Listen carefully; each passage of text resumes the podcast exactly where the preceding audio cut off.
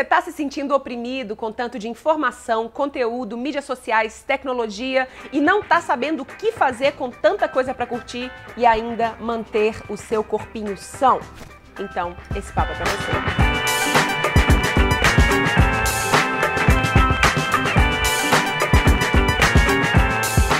Oi, tudo bem? Eu sou Rafa Capai e esse é o meu, o seu, o nosso Vamos que Vamos Convida, essa série aqui no canal da Espaçonave, onde eu converso com gente foda que me inspira sobre assuntos que nos interessam, na verdade, só desculpa esfarrapada para bater papo com gente bacana, com você aí também participando. E hoje eu tenho Gabriela Brasil. Eu falo Gabriela ou Gabi? Gabi Brasil, Gabriela. Mas você usa Gabriela ou você usa Gabi? Me chamam mais de Gabi. Gabi. Vamos, Gabi, né? Gabi Brasil. Ei, obrigada por estar aqui. Feliz de direto, direto de Califórnia. Sim. É, te apresenta, se apresenta pra galera. Sou Gabriela Brasil, sou aquariana, gosto de muito de tecnologia. Adoro que você já começa se apresentando com Não é pra apresentar, é pra facilitar a coisa toda. Então, gosto muito de organização, tecnologia e eu ajudo pessoas a organizarem o tempo delas. Organizarem o tempo, organizarem a vida, né? Exatamente. Massa. É, como, é, como é que você chegou aqui, nesse presente, assim? Como é que você construiu esse seu capital humano e criativo? Porque eu sei que você fez uma transição é, de carreira minimamente recente, né? Sim, sim. É, mas conta um pouquinho de como você chegou até aqui. Então, eu, na verdade, já fiz várias transições de carreira. Eu comecei. Caraca! Gabriela Brasil? Era o meu. Terrível. Só põe no, no mutezinho aí pra nós. Bora de novo. Então, eu na verdade fiz várias transições de carreira, né? Eu comecei fazendo ciências sociais, aí eu cursei um pouquinho de psicologia, aí eu tive uma paradinha, né? E depois eu fui cursar cinema. Aí eu trabalhei com produção e tal, e depois de. O, o cinema você completou. Completei. Esse foi o único que eu completei.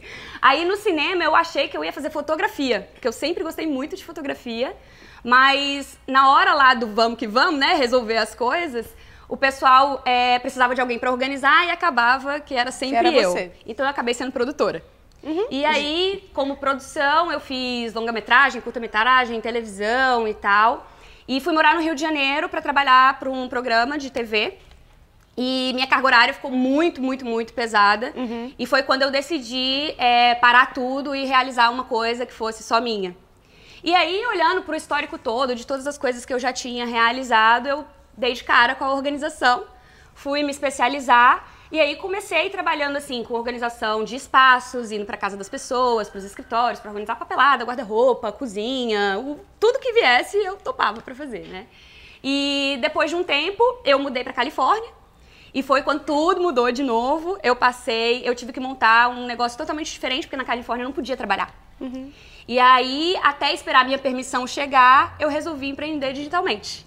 E foi quando eu cheguei até aqui. Hoje eu ajudo pessoas basicamente online. Uhum. O que está acontecendo com o mundo, Gabi? Porque assim, é, pra gente. pra- vamos, vamos explicar pra galera assim, porque é só a gente conversar com as pessoas, é só a gente minimamente ouvir e a grande maioria de nós está se sentindo oprimido, minimamente oprimido, é, por esse tanto de informação. É, que aumenta a cada dia, é, todo mundo produzindo conteúdo, muita coisa legal, mídias sociais diferentes. Hoje é o Facebook, amanhã é o Instagram, depois já tem uma nova é, sendo criada e a gente sente a necessidade de se dividir em vários pedacinhos para estar em tudo quanto Pra é dar lugar, conta, para né? dar conta de tudo. É, o que está acontecendo com o mundo nesse momento? Eu acho que tá tudo muito acelerado, né? Eu, quando eu era criança, eu, eu lembro, assim, tentando resgatar um pouquinho, que as pessoas ligavam lá em casa e não tinha isso de responder na hora. Pegava, ligava, ah, deixa um recado aí, quando chegar a gente resolve. Ou então, é, tinha lá a televisão, que era aquela coisa, mas era só a televisão. Hoje em dia eu vejo, por exemplo, os meus primos, ao mesmo tempo que tá vendo televisão, tá jogando no videogame e tá no celular.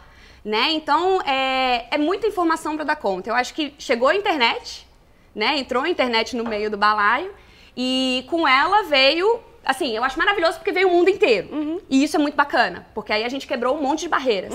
Mas ao mesmo tempo veio volume demais. E com esse volume todo, a gente perdeu o direcionamento. né? Porque é tanta opção para dar conta, que é igual se você estiver numa prateleira de supermercado com aquele monte de opção, você pergunta assim: o que, que eu vou fazer? Uhum. Qual é o produto que eu quero? Sim. Né? Então as pessoas. E, inclusive, inclusive, esse incômodo acontece até na prateleira do supermercado. Eu, eu já tive momentos da minha vida que eu estava tão cansada, mas tão cansada, que eu cheguei numa prateleira do supermercado, olhei a prateleira e eu não tive a mínima condição de escolher. Eu fui embora para casa. E não era escolher um produto de 300 reais que é né, uma compra substancial. Não, é, é, é escolher o que, que é eu vou comer mais tarde, sabe? Tá, isso, isso tudo tá acontecendo com o mundo. E aí acontece internamente na gente também. Também. Porque aí a gente passa a ter essa sensação de que a gente tem que estar tá presente o tempo todo. Todas essas síndromes é, modernas, o FOMO. É, outro dia eu tava. Tem. tem FOBO também tem FOBO. FOBO. É, explica o pessoal o que cada uma delas FOMO são. significa Fear of Missing Out. Uhum. Medo de ficar por fora. Uhum. Tem até cunhaura em bom português, porforofobia. então é bom chamar assim, porforofobia. E FOBO é Fear of Being Offline. Uhum. Medo de ficar offline. Que são síndromes que, por conta de todo esse volume, a gente desenvolveu é, uma urgência de ficar sempre online. E aí, por conta disso, por exemplo, você recebe um WhatsApp. Você tem a urgência de responder na hora. Você uhum. sente que tem que responder na hora. Por quê? Porque se a pessoa mandou naquela hora, é claro que eu tenho que Você responder Você tem que estar no hora. tempo do outro e não Você no seu tá tempo. no tempo do outro. Uhum. Então, todas essas coisas vão trazendo o quê? Muita ansiedade. Uhum. Tem algumas pessoas que desenvolvem depressão por causa disso, uhum. né? Então, o volume é tão grande, tão grande, tão grande que acaba pegando aqui dentro. Eu estava estudando essas coisas outro dia e descobri que tem uma que chama decidofobia. Decidofobia. Que é a, a incapacidade de decidir a respeito das coisas, né? A fobia de decidir. É tanta opção, mas tanta opção que a gente não consegue é, mais, mais decidir, assim.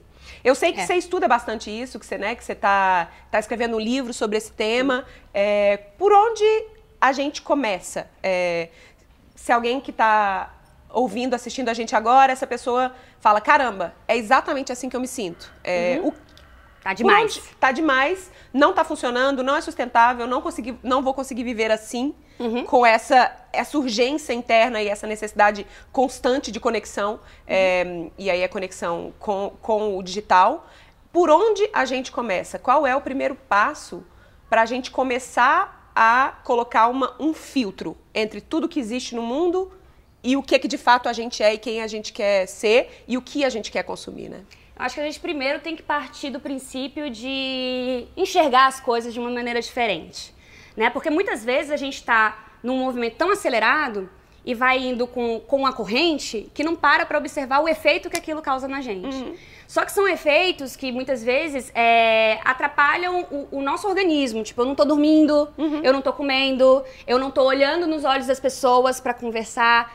Qual é o incômodo que uhum. a gente sente? Né? Eu acho que perceber e dar atenção primeiro a esse incômodo é o primeiro passo.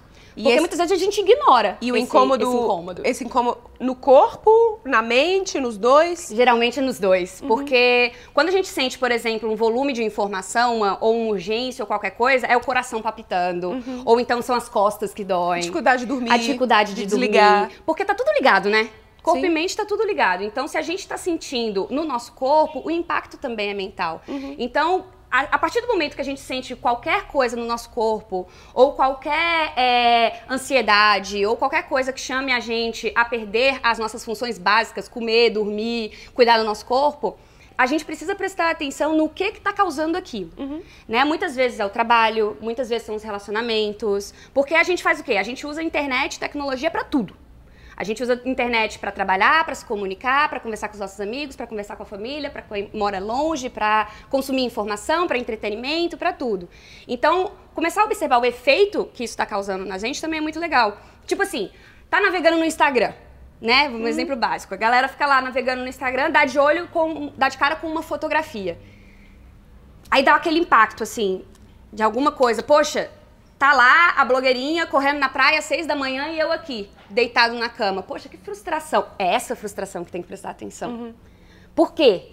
O que está causando isso? É porque você está, naquele momento, deitado na cama, mexendo no celular, quando na verdade você gostaria de estar tá fazendo esse exercício físico? Uhum. Porque geralmente essa sensação é o que chama a gente porque é o que a gente queria realmente fazer. Uhum. Né? Então, é, eu acho que o primeiro momento é realmente dar voz para essas dores, para essa consciência e pensar na, no que, que a gente precisa priorizar a partir disso. Tá. E aí, depois disso, é, qual que é a parte prática desse processo mesmo, assim? É, tá. Como é que a gente organiza é, a, a, maneira como a gente consome informação? Como é que a gente é, organiza é, o que a gente mantém no nosso celular, as nossas notificações? Que uhum. dicas que você pode dar para quem está é, nesse processo está sentindo que precisa e algumas poucas coisas que a pessoa possa fazer e que já vai diminuir um pouco essa, esses incômodos todos. A palavra que você usou aí, diminuir. É por aí que a gente tem que ir, né? Quando a gente está sentindo que tem muita informação, alguma coisa está batendo dentro da gente, tem que reduzir.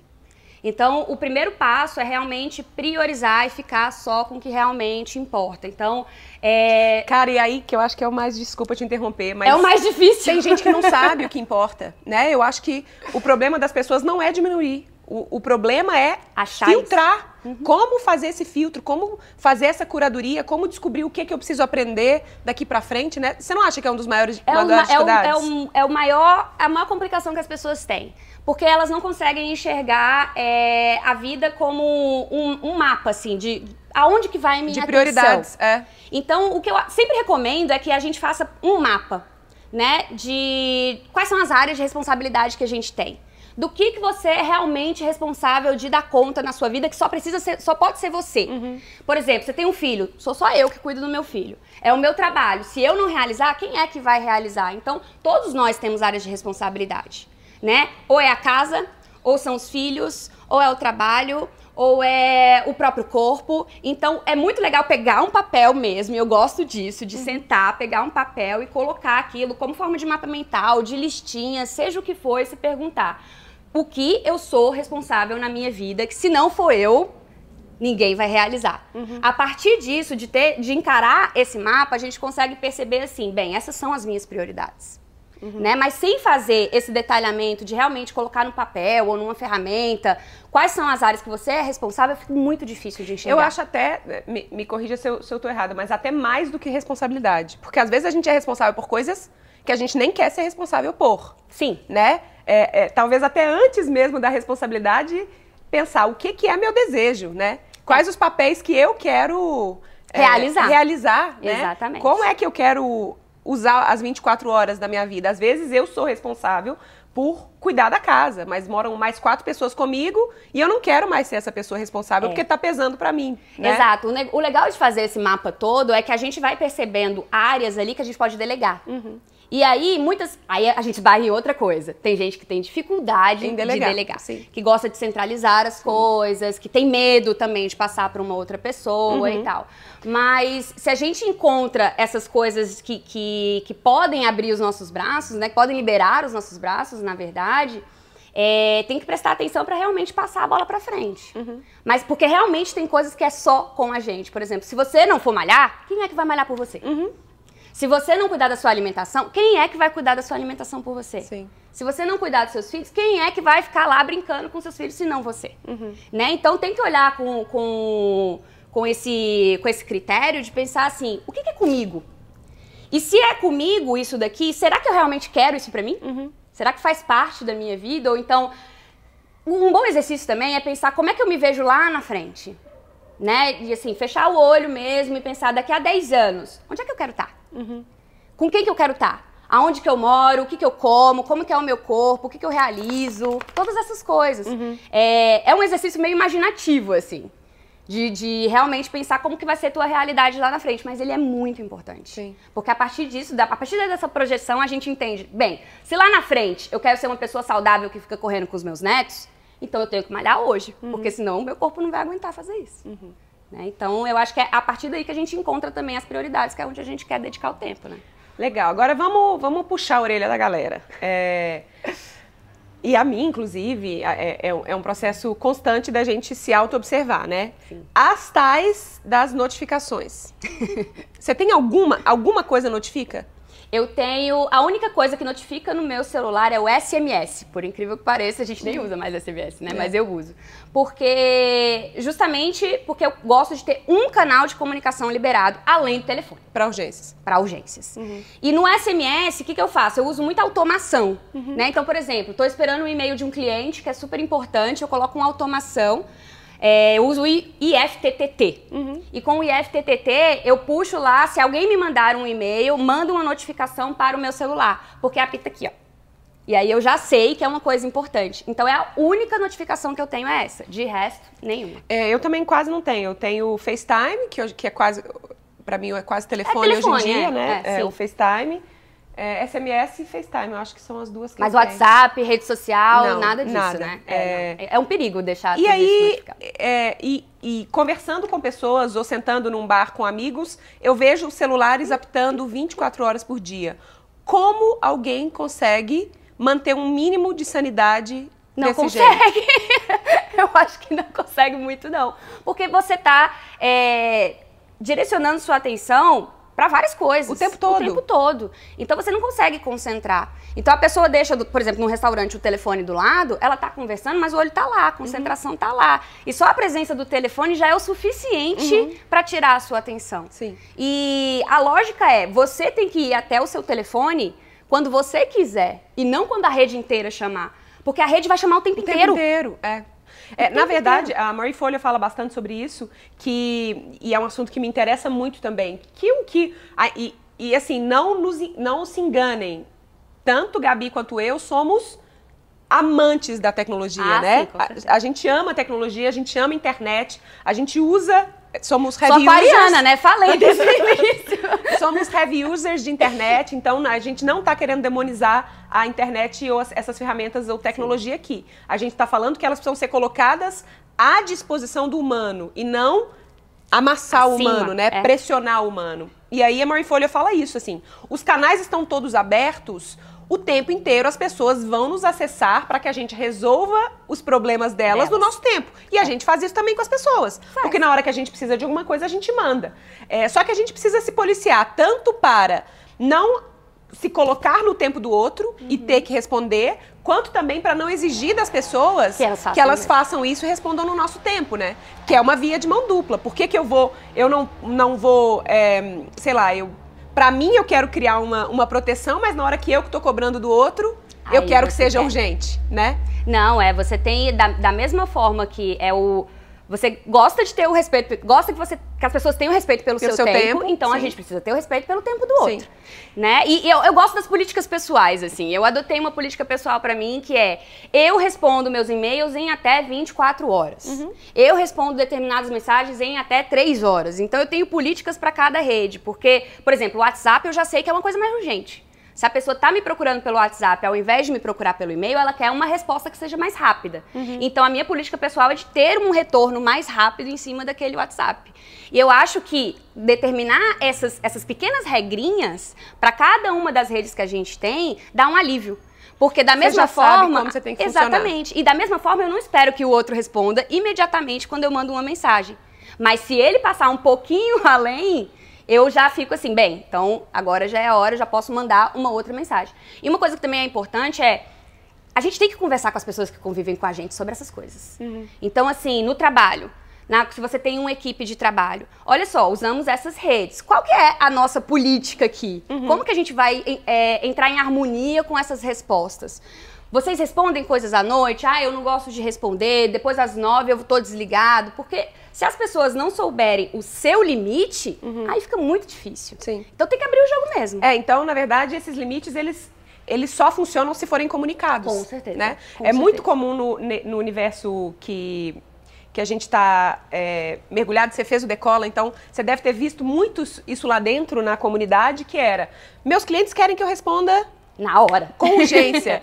Mas a própria pessoa não comunicou nos e-mails iniciais de proposta para aquele que cliente aquilo, é. que ela responde em até 48 horas ou em até. É, é, é, engraçado isso, né? Porque na espaçonave a nossa promessa são 48 horas. Uhum. É, e a gente monitora isso com a ferramenta que a gente usa. É claro que alguma vez ou outra isso sai é, do, do, controle, mas a gente, a gente tenta responder em até 48 horas. Mas existe uma pressão do mundo para que isso reduza para 24, para que isso é. reduza em 12 horas. É. e eu, eu fico batendo o pé, porque somos pessoas. Mas sempre né? vai ter essa pressão. É. Sempre vai. Mas Ainda você acha que, que, sempre existiu no, no, passado? Eu acho que ela é bem... Eu com... acho que é, é bem mais recente. É recente, é. É bem mais recente, mas é porque... WhatsApp, por exemplo as pessoas acostumaram a fazer transações e acordos e vendas pelo WhatsApp. Uhum. Então, a partir do momento que todo mundo tá lá dentro, isso é uma coisa de brasileiro também, tá? Lá fora as pessoas não usam tanto o WhatsApp assim. É, o WhatsApp é super é mais badalado aqui, é badalado né? aqui. Então, assim, é, eu acho que é mais recente e porque tá todo mundo lá dentro, ninguém parou para desenvolver essas regrinhas com o cliente. No meu contrato, por exemplo, eu coloco, eu não me responsabilizo por mensagens trocadas em redes sociais. Tá lá no meu contrato. Então, meu cliente já sabe, desde o primeiro momento que ele trabalha comigo, que uma resposta oficial vem por e-mail. Ele sabe, ele assinou aquele contrato, uhum. então eu fico tranquila. Porque é para os dois ficarem tranquilos, uhum. né? Então, assim, é, é uma coisa recente, mas por ser o volume tão grande e estar incomodando, voltar naquela coisa. Se está me incomodando, eu preciso tomar uma atitude, porque isso está trazendo muito estresse, está trazendo ansiedade uhum. e está trazendo conflito entre o cliente, porque muitas vezes a pessoa fica, pô, não é possível sim. que essa pessoa está me mandando sim. isso essa hora. E aí cria aquela um barreira. Incômodo, sim. Cria um incômodo. E, e, é muito comum também a gente achar ou que se você não responde nesse prazo, você vai perder o cliente. Ah, né? sim. Nossa, isso é muito, isso é muito legal. Tipo, eles estão esperando, eles estão, eles precisam dessa resposta. Se eu não responder rápido, é. alguém, uma outra pessoa vai pegar. Vai pegar. Nossa, teve uma história muito legal em relação a isso que eu, que eu gosto de contar, que foi o seguinte: quando eu mudei para Califórnia, apareceu uma, uma oportunidade, uma pessoa postou em um grupo, preciso de uma pessoa para organizar computador e tal, o meu tá um caos e etc, etc. E aí várias pessoas me marcaram nesse post, né? E aí lá pelas tantas eu mandei uma mensagem pra, pra pessoa falando, oi, eu posso ajudar você e tal, esse aqui é o meu e-mail, me conta mais como é que funciona, meu trabalho funciona assim, tá aqui, meu site e tal, vamos conversar. E logo depois que eu mandei essa mensagem, eu entrei em uma consultoria. E minhas consultorias duram cerca de duas horas. Uhum. Logo que terminou a consultoria, eu fui dar uma checada no meu Facebook, né? E aí a pessoa falou, mandou mensagem, eu não respondi, porque eu tava numa consultoria, eu não vou checar meu celular enquanto eu tô atendendo outra uhum. pessoa, né? E aí a pessoa falou assim: não, você demorou muito, eu fechei com outra pessoa. Uhum. Eu falei, ok, boa sorte, tal, qualquer coisa, eu tô por aqui, etc. Um mês depois, essa mesma pessoa volta no mesmo grupo e fala: Oi, eu preciso de alguém para organizar o meu computador, blá blá blá blá blá, blá porque a pessoa que veio aqui não deu certo. Ou seja, funcionou? Não funcionou. Existe, e, e esse, essa pressão de ter que decidir rápido também, né? É... A, a, é, é, muito rápido, assim, as coisas não funcionam dessa maneira. Se você quer fechar. Por, pensa no seu processo de compra. Hum. A gente, quando vai comprar alguma coisa que a gente gosta, principalmente quando é um serviço e um serviço caro, a gente pensa, a gente pesquisa, a gente olha todos os sites possíveis e imagináveis, acompanha todos os vídeos daquela pessoa no YouTube até comprar. Só por que, que tem esse, essa contramão de falar, então você que está me vendendo tem que responder em duas Rápido, horas? é, é, de fato. Ok, e aí você falou assim, ah, mas lá nos Estados Unidos não é assim. E aí eu queria te perguntar, mudando um pouco é, de assunto, mas eu tenho certeza que não muda tanto. Como é que é viver no Vale do Silício, naquele, na, naquele... No olho do furacão? No olho do furacão, porque é exatamente isso, né? Se a gente está falando de tecnologia, tudo isso que está sendo inventado, está sendo inventado tá lá. lá. Como é que é viver lá e trabalhar com isso especificamente? Rafa, eu achei que ia ser mais acelerado. Justamente por estar ali no meio de, de, de toda a origem das coisas todas. É, eu achei que o pessoal, lógico, tem o perfil da galera que fica no celular o tempo todo, no eles usam mais o Facebook para comunicação e do que do que o WhatsApp, uhum. por exemplo. Então a galera por estar fazendo a comunicação no Facebook, fica na timeline o tempo inteiro. Então, elas, eles têm uma ligação no Facebook muito forte.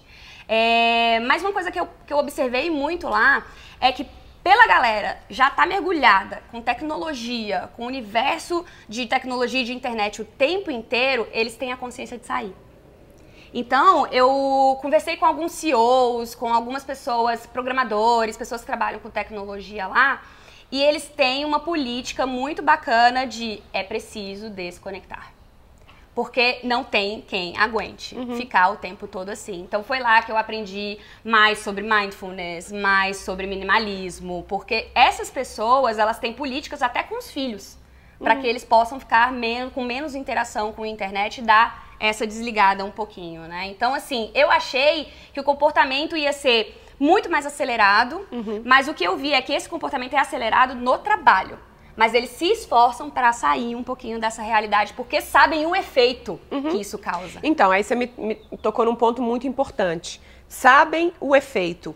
É, existem correntes que dizem que esse efeito é deliberado, uhum. que as, as ferramentas são construídas para que a gente passe mais tempo lá, para que a gente fique viciado nisso e que a gente não consiga sair e que a gente comece a sentir os efeitos da falta, né? Quase como uma pessoa realmente que está viciada numa substância. É, e eu sei que você estuda isso também, assim. Já, a gente já está conseguindo comprovar o, o, vício em tecnologia? Olha, tem uma, uma pesquisadora do MIT que ela fala muito disso, a Sherry Turkle, que a, a, o que, que a internet faz e as redes sociais principalmente, né? Quando a gente entra dentro de uma rede social, a gente coloca uma postagem ali e no momento que a gente coloca aquela postagem é um poder tão alto de reflexão porque as pessoas respondem uhum. aquilo. Então tem um feedback quase que imediato. E isso faz a gente se conhecer melhor e se conhecer mais do outro. Isso é viciante. E não só isso, é, é hormônio libera hormônio, né? Porque é uma sensação é. de prazer. A dopamina, é, né? dopamina. A notificação é, de celular, ela libera dopamina, assim como o sexo libera, assim como o chocolate libera, assim como é, coisas prazerosas na nossa vida libera. Então, toda vez que vem aquela bolinha ali e você abre, dopamina. Então, é toda hora a gente fica atrás de dopamina, dopamina, dopamina, né? Então, por isso mesmo a gente entra, fica lá entrando o tempo inteiro e estando lá dentro é difícil de sair. Porque toda hora vem um estímulo diferente. A gente está é, é, se proporcionando autorreflexão e a gente, para fazer isso, a gente doa o nosso tempo. Uhum. Então, é, o pensamento que fica muito na minha cabeça é um preço muito caro. Uhum. É um preço muito caro. Porque a gente acha, ah, é uma ferramenta gratuita né? A gente tô entrando no Facebook é gratuito, tô entrando no Instagram é gratuito, Twitter é gratuito. Tá não é gratuito coisa nenhuma. É. não é gratuito coisa nenhuma. Eles querem o seu tempo para você ficar envolvido lá dentro. É. Eu sei que você, você também pesquisa bastante, muita ferramenta, muita tecnologia. É, não, sei, não, sei, se foi você que eu ouvi falando outro dia de quantas vezes a gente abre, abre. o celular. A média dos brasileiros, assim, as pessoas, a, a, abrem o celular, né, desbloqueiam o celular em média 150 vezes ao dia. Lembra que eu te falei isso e você duvidou, Bruno? Os brasileiros é menor do que outro. O brasileiro é um pouquinho menor. O, as mulheres 89 vezes ao dia e os homens cerca de 78 vezes ao dia. Mas americanos? Americano 150 vezes Também ao dia. mais para cima aí. Mais para cima. É bastante coisa, né? É, é muita coisa. coisa. Eu tenho, eu tenho, eu sou culpada. E várias vezes você pega lá os 150 vezes e ah, vou olhar aqui a hora, né? Sim, eu faço Aí muito você olha isso. a hora. Eu olho. Só que aí eu já. Tem gente que não olha, eu olho já vai a direto hora, no Facebook. O meu dedo já liberou ele e aí eu já aí vou. Você vai pro é, exatamente. É. Exatamente. Teve um cliente meu, um cliente não, um aluno meu que eu achei muito bom, que ele substituiu o. Eu vi isso no seu livro, porque tá eu fui uma das então, pessoas que leio. Bom. achei muito bom isso, assim. Eu acho que vale. Eu fiz isso. Mundo. Você fez isso? Fiz. Ele fez assim. Aqui, ele pegou. Cadê? Olha aí. Okay. Tava o que no lugar? O Instagram. Aplicou vez... a dica do Conexão Essencial, a, minha gente. Apliquei. O Instagram estava aqui, porque a mídia que eu mais uso e tal. Estava aqui logo no atalho. Aí o aluno dela deu essa sugestão que é, em vez do Instagram, coloca o seu app de meditação no lugar. Sensacional, sensacional. Então, eu diminuí o uso do Instagram porque ele não está aqui mais disponível. Que é hábito, né, Rafa? Sim. A gente já vai no dedinho, já vai direto. Sim, Aí eu achei sim. sensacional essa dica. Ou isso que você fala no livro também, que é é, no meu caso, ter um, um relógio analógico no, do lado, porque do o meu caso, o meu relógio é aqui. Então, a primeira coisa que eu faço é, eu, eu não uso despertador para acordar, mas eu acordo, olho uhum. o que que é, e aí eu já, já é entrei. É chamado. Já é. é. chamado, e aí quando você vê, você está navegando, né? É. E a maioria das pessoas acorda sendo despertada pelo celular, uhum. né? E aí já na cama foi 20, 30, 40 minutos, só Aqui. porque foi desligar o celular e entrou no armário de Nárnia, né? Nunca Beleza. A gente falou desse, desse livro agora. Fala um pouquinho dele, assim, que eu tive a honra de ler antes dele ser. Prefácio. É, vou, vou escrever o prefácio do livro da Gabi. Conta um pouquinho de onde nasceu essa vontade e o que, que, o que, que a galera pode esperar no livro. Eu sempre fui muito, muito é, fissurada por tecnologia. Desde que eu ganhei meu primeiro computador e tal, é, lá em casa eu ficava com CDs da OL só pra ter internet gratuita. Aqueles que colecionavam sim, CDs da sim. OL, né? Ficava atrás das revistas pra ficar guardando, esperava minha mãe dormir pra dar meia-noite e ir pro computador. Então sempre. Que era mais fui, barato. Que era mais barato, pulso, porque senão a conta vinha gigantesca aí, né? Dava muito certo. Mas eu sempre fui muito, muito ligada à, à tecnologia, né? E ainda adolescente, eu passei muito tempo em ICQ, MSN, Mirk, todas essas coisas imagináveis, assim, que tinha naquela época, eu tava dentro. Quando eu tinha 20 anos de idade, eu, eu passei por uma situação que foi bem é, marcante na minha vida. Eu perdi minha melhor amiga e eu tive depressão. E nessa época eu não conseguia expressar todas as coisas que estavam dentro de mim, porque eu sentia que eu ia ferir meus amigos, minha família e tal. E aí o que eu fui fazer? Eu procurei a internet. E eu encontrei muito, muito alento dentro da internet. Uhum. As pessoas falavam sobre as coisas que eu, estava, que eu estava sentindo, uhum. as pessoas me davam apoio. Eu não sentia, assim, muito do, do bullying que tem hoje online, sabe? Uhum. Eu não sei se eu dei a sorte de encontrar as pessoas certas online, mas foi uma coisa que me, que me impulsionou muito. Mas do, jeito, e... do mesmo jeito que existe esse espaço do bullying, existe muito existe. espaço de aceitação e, e, de, e de acolhimento na internet existe. também, né? Existe sim. E eu, eu dei a sorte de encontrar esse espaço de acolhimento dentro da internet que me ajudou muito. Foi a partir daí que eu comecei a enxergar outras coisas, a ver os efeitos dos remédios que eu estava sentindo, sabe? Coisas que eu não tinha coragem de conversar com ninguém, uhum. eu achei dentro da internet, achei um suporte. Tra tra fui trabalhando na minha depressão, fui conseguindo ter mais informações a respeito daquilo e fui saindo um pouquinho da minha depressão e indo para o mundo novamente.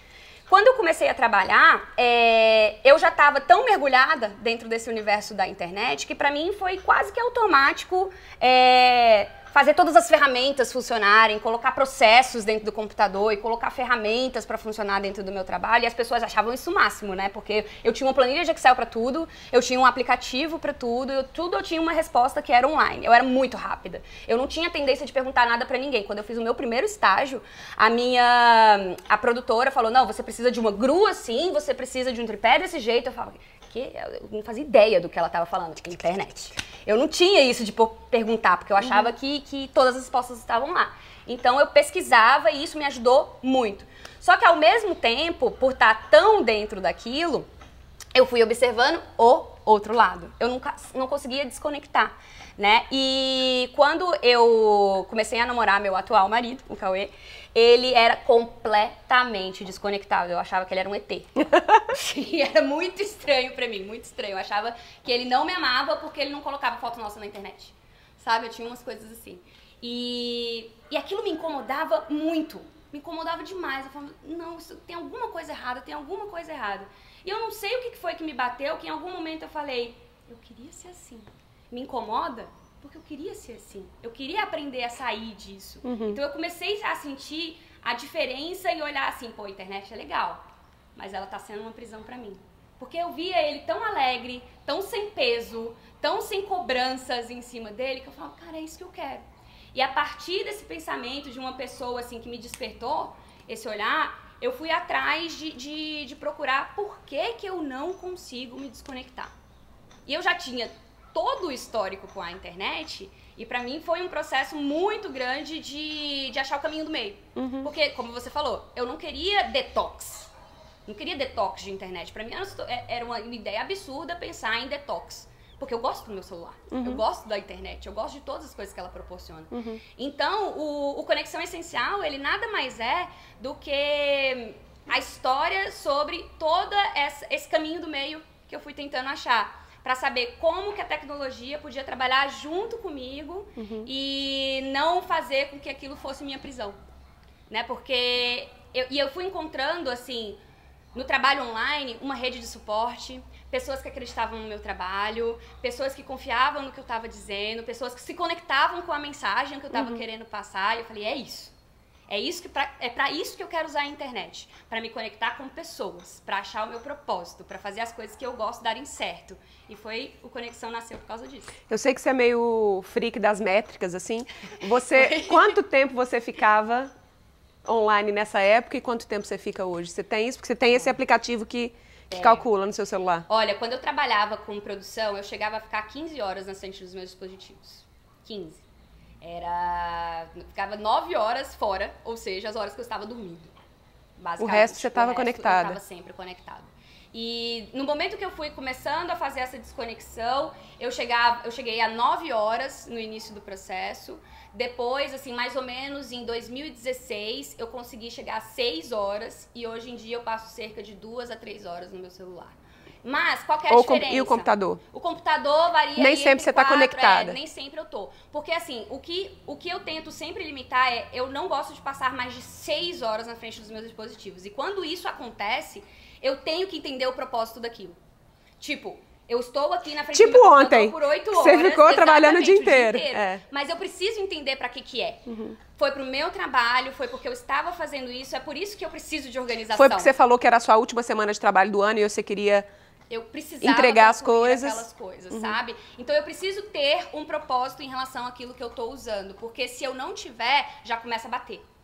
Tem alguma coisa errada, tem alguma coisa E errada. como você mudou? Como é que você foi dessa pessoa viciada em estar online digitalmente? O- como é que você mudou? A primeira coisa que eu fiz foi realmente instalar aplicativos para eu entender para onde que o meu tempo estava indo. Eu precisava ter essa noção de, tá, beleza, eu tô sentindo que é muito, que tá em excesso. Uhum. E aí eu fui colocar aplicativos para entender quanto. Qual- quais que você Eu recomenda? usei o Moment no celular, que é Uhum. para iPhone, mas para quem usa Android dá para usar o Break Free também, faz a mesma coisa, ele mensura quantas vezes você desbloqueia o seu celular Uhum. e quanto tempo você passa dentro do seu celular. Eu também usei é, o Rescue Time no Uhum. computador para entender quanto tempo que eu passava dentro do meu E computador. quais e onde, Quais né? redes É. que eu tava usando, se era para Facebook, se era para Evernote, se era para Google Calendar, o que fosse, né? Então essa foi a primeira coisa que eu fiz, entender para onde que o meu tempo estava indo. A partir disso, eu fui, eu encontrei um livro que foi muito, muito bom nesse meio do caminho, que foi o The Information Diet. E eu li esse livro que é basicamente uma dieta de informação. E ele fala de uma coisa chamada infoveganismo, que eu achei maravilhosa, e eu comecei a praticar o infoveganismo. Que é realmente você filtrar as informações e entender assim, bem, é, eu preciso de Facebook para trabalhar com a minha rede, eu preciso de Evernote para construir meus textos, eu preciso do, do Skype para falar com os meus clientes. E realmente limitar todo esse comportamento. E entender assim, poxa, se eu passo é, tanto tempo dentro do meu e-mail, então eu vou determinar uma hora por dia para só fazer isso.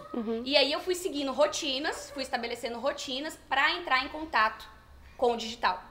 E aí praticando, praticando essas rotinas, porque não tem outra forma, né? A gente tem que praticar todas essas coisas.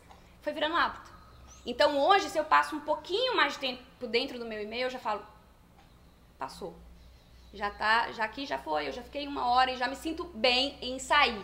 Porque eu penso Você conseguiu virar a chave, né? conseguir virar a chave. Então, é, a partir dessa prática, a gente vai notando assim, não tem necessidade de abrir o e-mail toda hora. Uhum. Não tem necessidade de ficar respondendo todo mundo toda hora. Por quê? Porque as coisas começaram a fluir tranquilamente. E aí, aquela sensação que eu tinha de urgência, de incômodo, ela começou a desaparecer. Eu falei, tá vendo? Ninguém morreu por causa disso. Ninguém perdeu informação por causa disso. Ninguém deixou de ser respondido. Tá todo mundo satisfeito, tá todo mundo aí com todas as informações que precisam. E aí eu fui ficando muito mais calma e cortando essa ansiedade, porque eu tinha realmente uma ansiedade de responder às pessoas que não existe mais. Então hoje eu recebo uma mensagem e aí virou o meu lema: vou visualizar, mas não vou responder agora. Eu respondo na hora que dá. Mas aí você deixa, você deixa aberto pra pessoa ver que você visualizou? Não, não deixo, porque eu também não gosto de causar essa ansiedade no outro. Sim, Então no Também WhatsApp não. tem lá o, o tiquezinho azul, eu tirei tudo. também. Como é que você falou um pouquinho dessas rotinas que você criou? Como é que é a sua rotina hoje? De tudo? Eu sei que a sua rotina muda um pouco quando você tá no Brasil, De quando você viagem. tá lá, mas como é que é? Me fala um pouquinho do seu dia, assim. Uma das, das- Quais são as suas prioridades? A primeira coisa que eu faço no meu dia, que eu estabeleci que mudou muito o meu comportamento, foi não começar o dia com o celular. Não começar. Então, colocar um despertador analógico. Ou então, quando eu tô em viagem, por exemplo, que eu não tenho despertador analógico, eu coloco no modo avião o telefone e ponho o celular longe. Então, meu celular desperta do outro lado do quarto. Né? E para eu levantar, pegar e desligar. A partir desse momento, eu não navego na rede, eu vou meditar. Então eu já, primeiro momento do dia é meditar, tomar meu café, fazer as coisas que são mais importantes pra mim, pra depois entrar no tempo do outro. Né? Então essa é a minha primeira rotina do dia. Como eu moro na Califórnia, eu sempre tô meio atrasada com o horário do Brasil, né? Então, quando dá mais ou menos umas 9, 10 horas da manhã lá, é quando eu começo a responder a galera aqui, porque já é período da tarde aqui. Então eu começo o meu dia com um bloco de respostas de trabalho. Tá. E nesse bloco de respostas, que dura mais ou menos uma hora, quando é época de lançamento, ou então alguma coisa tá rolando é, de projeto que seja maior, eu fico um pouquinho mais, de duas a três horas, é, dependendo da, da demanda. E nesse período eu respondo e-mail, eu respondo redes sociais, eu respondo notificações de WhatsApp, é, eu coloco respostas para os meus alunos do laboratório, da academia, vou respondendo todas as demandas. Então eu reservo um período mesmo só para mensagens, que eu chamo de bloco de respostas. Nesse bloco de respostas eu concentro todas as informações ali e depois disso, a minha manhã já fica liberada e aí eu vou cuidar de outras coisas pra mim. Né? E aí eu pratico yoga, dou uma, é, uma dada, falo- leio. Eu gosto muito de ler durante a manhã, eu gosto de aproveitar a cabeça fresca pra ler e pra escrever também. Então, a única coisa que eu tenho relação pela manhã é esse bloco de respostas. E aí, quando é que você vai escrever? Quando é que você vai fazer coisas que são mais criativas, assim? Durante a manhã. Ainda durante a Durante manhã? a manhã, durante a manhã. Aqui no Brasil, quando eu tô em viagem, é mais complicado, porque geralmente. E aí eu tive que fazer esse shift, sabe? Porque me trazia também muita angústia. Quando eu tava aqui no Brasil, não consegui fazer minhas rotinas de lá. Então eu tive que fazer uma programação assim. Minha, minhas rotinas na Califórnia funcionam assim, minhas rotinas no Brasil funcionam de maneira diferente. Né? E lá E eu acho que isso é maravilhoso, porque é, quando a gente fala em rotina, a gente, as pessoas tendem a achar que é uma coisa que, se você pisou um pouquinho fora dela, você tá errado, Tá errado. né? E recentemente eu, eu, eu tive um pouco essa iluminação pessoal, assim, de perceber que eu tenho mudado minha rotina a cada três meses e que tudo bem. É, dependendo. vida muda também, sim, né? Sim, agora, é, início do ano, janeiro, fevereiro, março, é, eu já tenho que começar a pensar no Decola, no lançamento de Decola. Minha rotina vai mudar. É, final de ano é uma outra rotina. é, e eu acho que esse, esse, esse conceito dos blocos, ele é, ela é, ele é muito maravilhoso, porque ele permite que a gente modifique a rotina sem perder foco no que é prioritário. É flexível, né? Sim. Ainda mais pra quem tem um ritmo muito dinâmico, que viaja muito, que trabalha com cliente, que tem uma, um, um dia a dia meio corrido. Eu acho que o bloco, por exemplo, eu, se eu não fizer o meu bloco de respostas de manhã, eu posso migrar ele e fazer no final do dia. Sim, Mas teve uma, vai acontecer. teve uma exceção aquele dia, né? Sim. Exatamente. Então, assim, vai que eu não meditei na manhã, mas eu posso trazer esse bloco pro outro momento do dia. A rotina não é pra congelar a gente.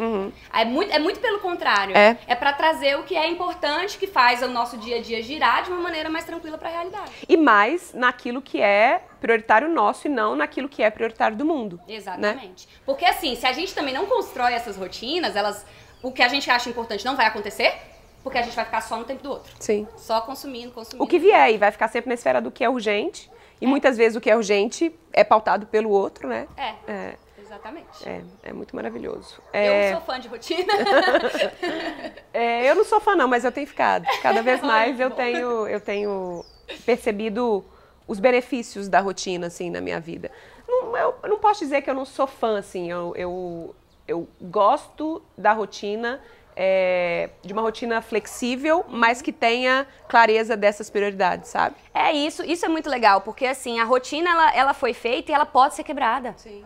Ela pode ser quebrada. O negócio que, que, que complica é quando ela não acontece de jeito nenhum. Aí ela já vai ser quebrada. Aí ela já é quebrada a hora toda, já são quebradas, exatamente.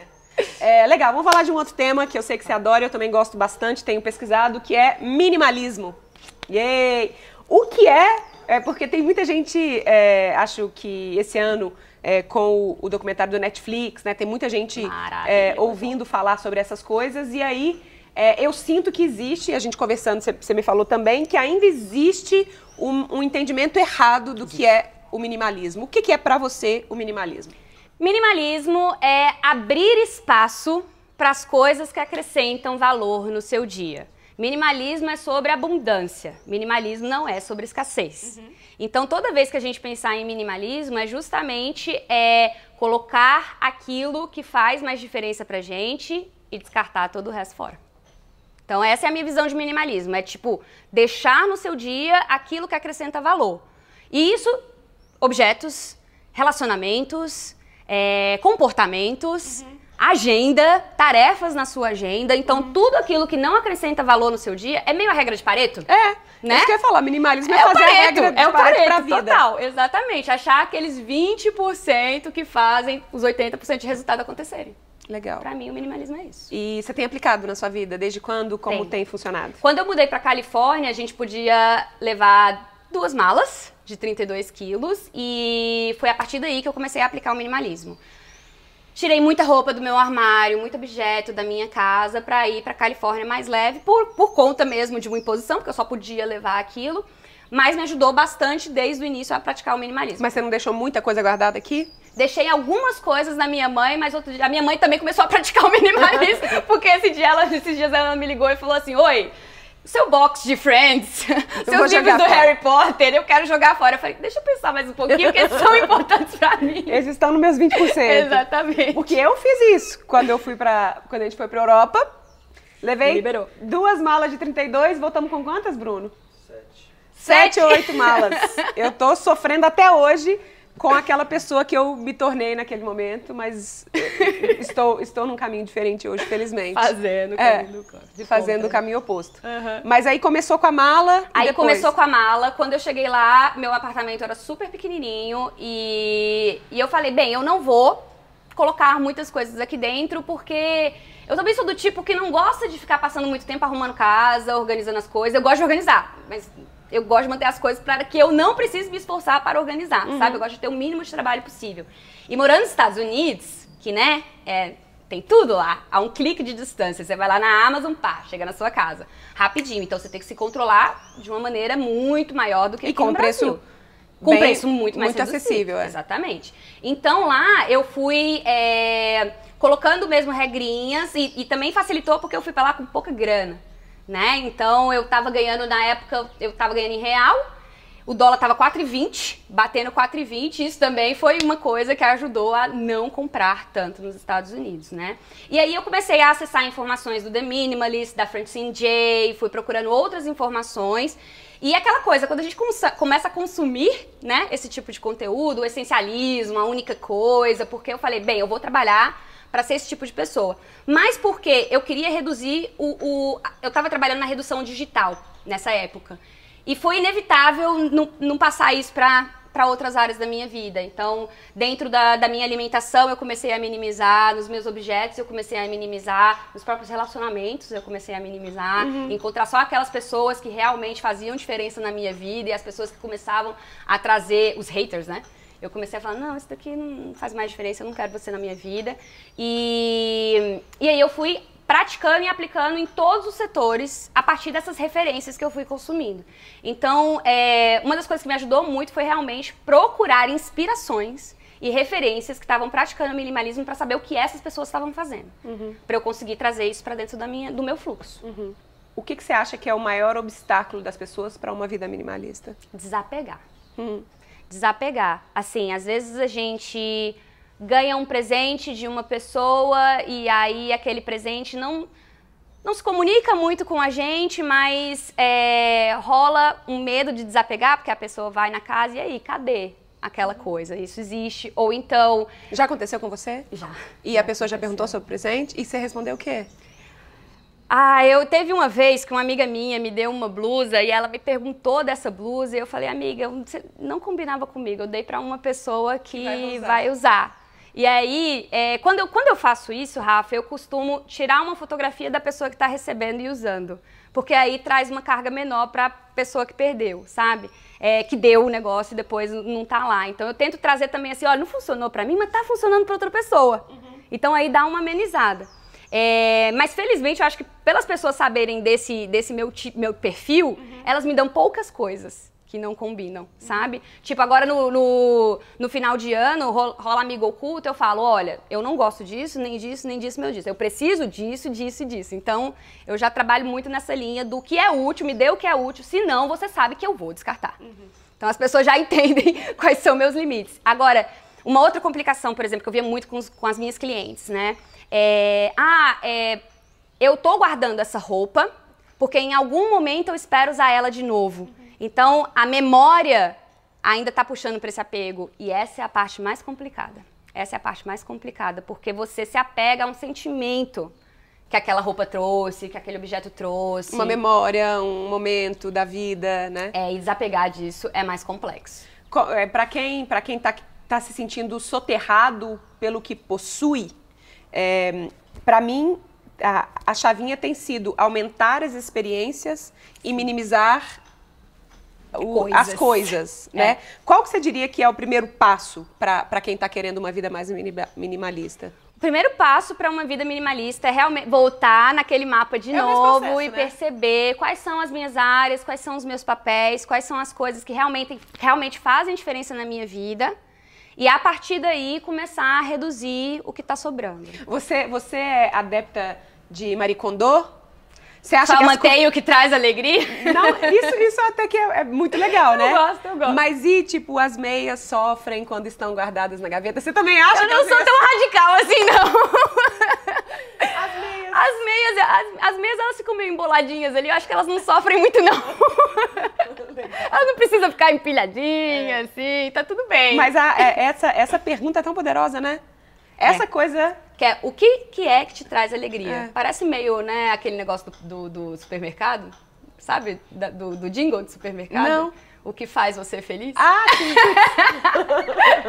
Mas é por aí, entendeu? Sim. Se você tem que se perguntar. O The Minimalist fala, é, guarde suas experiências e não coisas. Uhum. As experiências valem muito mais. E de fato, elas trazem muito mais coisas que a gente.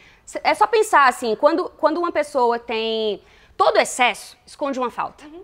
Todo excesso esconde uma falta. Então, assim, você. Eu já fui o tipo de pessoa que estourou o cartão de crédito para compensar faltas.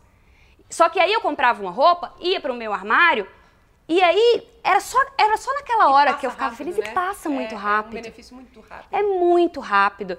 Experiências não são assim. A gente. Sabe aquele, aquela hora que a gente encontra as pessoas e no final do- do- da experiência a gente fala, precisamos repetir isso mais vezes? Uhum. E aí no outro dia você lembra, e uma semana depois você lembra, e um mês depois você. É isso. Sim, sim. É isso que a gente tem que focar. Isso custa muito mais barato. Muito mais. Então, às, às vezes as pessoas perguntam para nômades digitais, por exemplo, o que, que você faz para viajar tanto? Consome menos. Consome menos. Dedica o dinheiro que recebe para Que é fazer coisas importante. que são importantes. Viajar. Muito massa. Que livro que você leu esse ano, nos últimos 12 meses, que mudaram sua vida?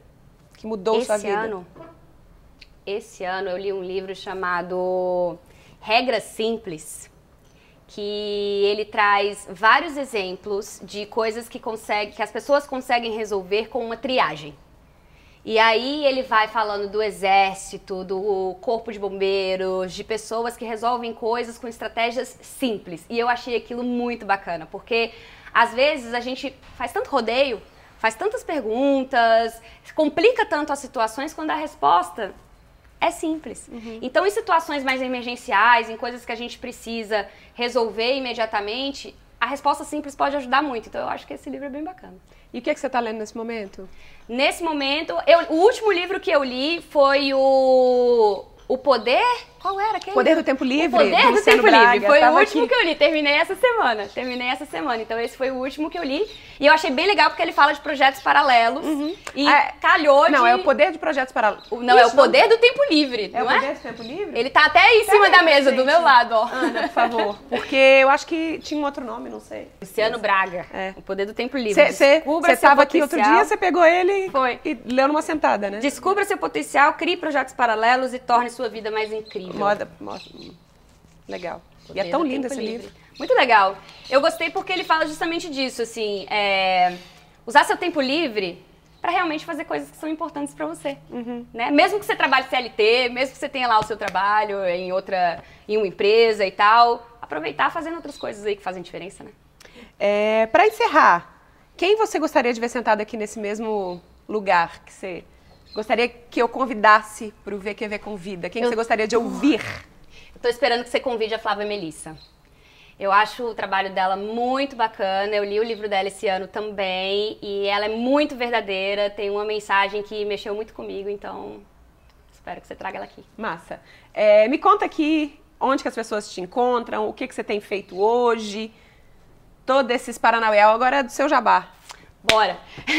Eu trabalho basicamente, galera, com conteúdo online, com infoprodutos. Então, se você quiser acompanhar um pouquinho mais do meu trabalho, gabrielabrasil.com, tem todas as coisas lá, meu blog, Instagram, Facebook. Eu também trabalho com conteúdos online, cursos para ajudar você a direcionar o seu tempo e organizar sua vida digital no laboratório de produtividade e na academia de organização. E logo, logo chega o Conexão Essencial, que é o meu livro contando sobre todo esse papo aqui, para você se conectar com o que importa. E que eu fiz, escrevi o prefácio, tive esse prazer. Nossa, obrigadíssimo. Tenho certeza que vai ajudar muita gente a minimizar. Minimizar.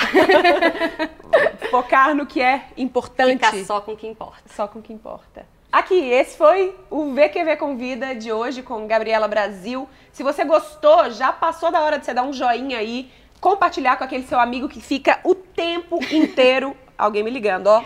Não, nesse momento não. É aquele amigo que fica o tempo inteiro ali no celular, que você quer conversar com ele, mas ele não olha pra sua cara porque ele tá no celular, marque ele aí para ele vir aqui assistir esse papo. Tenho certeza que vai ajudar bastante. Ah, e não esquece, ou melhor, lembra de assinar minha newsletter, que é lá e só lá que eu compartilho coisas que eu não conto por aqui e são coisas bem preciosas e essenciais. Um beijo, câmbio, desligo.